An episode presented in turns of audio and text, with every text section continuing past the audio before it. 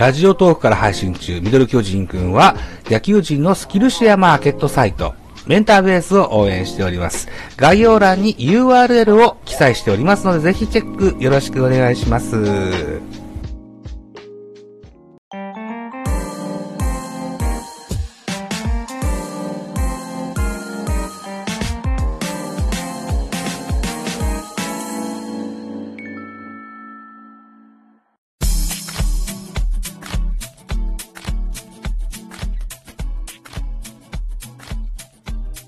2012年9年目、30歳のシーズンです。2年ぶりの開幕投手も黒星発進。4月12日、中日戦で史上130人目となります一戦奪三振を達成。交流戦では4勝0敗、ボイス1.29。交流戦におきまして、初のセリーグ優勝に貢献。内海選手は交流戦の MVP を獲得いたします。また、7月16日阪神戦から10月5日横浜戦まで8連勝を達成。巨人では斎藤正樹以来の2年連続最多勝、2年連続防御率1点台もタイトル獲得までには至りませんでした。CS 日知りともに登板いたします。日本シリーズの相手は日本ハムでした。このゲーム、日本シリーズ MVP を獲得といった内海選手でございました。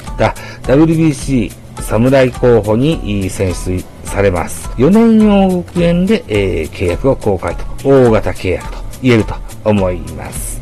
2012年の内海選手の成績、28試合登板186イニングス投球、15勝6敗3完投2完封、防御率1.98、121奪三振を数えました。えー、2年連続の最多勝の獲得となったシーズンとなります。さあ、2013年、プロ10年目31歳のシーズンを迎えます。第3回 WBC 出場も内海選手振るわずといった形でしたね。6月18日、ソフトバンク戦で勝利。これがプロ通算100勝目となりました。また8月6日、横浜戦で1500投球回数を達成。4年連続2桁勝利も達成いたしました。日本シリーズ進出も3勝4敗で敗退。対戦相手は楽天でございましたね。マー君が24勝者としてでしたね。内海自身は日本シリーズで優秀選手賞を受賞いたします。2013年、内海の成績。23試合登板160.1イニングス投球13勝6敗3完投2完封。防御3.31、107奪三振を数えました。2014年、プロ11年目32歳のシーズンとなります。不運のシーズンとなってしまいましたね。えー、高騰するも9試合連続勝ち星なし。5月29日楽天戦でシーズン初勝利。しかし、左肩違和感で登録抹消。7月までで1勝のみとなってしまいます。8、9月に復調しまして6勝。DNA をカモにしたことが強かったですね。阪神との CS。内海で CS 開幕を務めますのチームは4連敗で敗退となりました。2014年の内海選手の成績です。22試合登板144.2イニングス投球、7勝9敗、2関東2完封、無四球関東試合が2つありました。防御率は3.17、105奪三振を収めてみせました。2015年、プロ12年目、33歳のシーズンを迎えます。このシーズンはオープン戦で左腕を怪我をしてしまいましてね、2軍スタートとなります。シーズン初登板は6月5日、対ソフトバンク戦。4回途中5失点で KO、即日2軍行きとなってしまいます。同年7月29日に再昇格。この年のベイスターズ戦、6回に失点と高騰しますが、足のアクシデント。で、降板いたします。リリーフが打たれ、勝ち星も逃してしまいます。再度登録抹消。8月12日最昇格。ベイスターズ戦先発も5回3分の2を投げました4失点。しかし、打線の援護、そしてリリーフ陣の高騰がございまして、シーズン初勝利を挙げることとなりました。10月4日、ヤクルト戦でシーズン2勝目。クライマックスシリーズでは、ファイナルステージのヤクルト戦で初戦先発、高騰も報われず CS 初勝利を逃してしまうこととなります。チームはヤクルトに3敗を喫し、日本シリーズ進出とはなりませんでした。2015年の内海選手の成績でございます。5試合登板、23.1イニングス投球、2勝1敗防御率は5.01、10奪三振。1軍定着後という見方をしますと、ワーストのシーズンとなりました。2016年のプロ13年目34歳のシーズンを迎えます。怪我と不振のシーズンと相なります。7月19日対阪神戦で1軍昇格。このゲームは緩急がさえ2年ぶりの2桁奪三振勝利を収めてみせます。ピッチングスタイルをモデルチェンジしたシーズンとも言えるでしょう。投球術と牽制、それからクイックなどを駆使しましてね、最終ゲーム高騰もリリーフが出てしまいまして、2桁勝利には届かなかったものの9勝を挙げました。投球イニング数も100を超えましたが、規定投球回数には届きませんでした。チームは CS 敗退、そして3年連続2桁勝利に届かなかった内海。契約公開では2億円減の年俸2億で公開いたしました。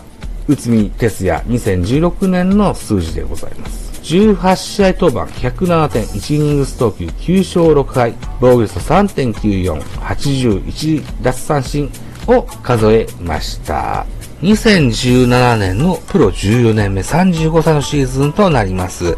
このシーズンは開幕からローテーション入り果たしてございますね。自らタイムリーを放ち勝ち投手になった、そんなゲームもありました。他のピッチャーの兼ね合いもありまして、登板数が激減するんですね。思ったような成績を収めることができず、2年連続50%減の年俸1億円で契約を公開いたしました。2017年の内海選手の1軍での成績です。12試合登板、57.2イニングス投球、2勝7敗、防御率は5.77、奪三振数が34といった数字が残っております。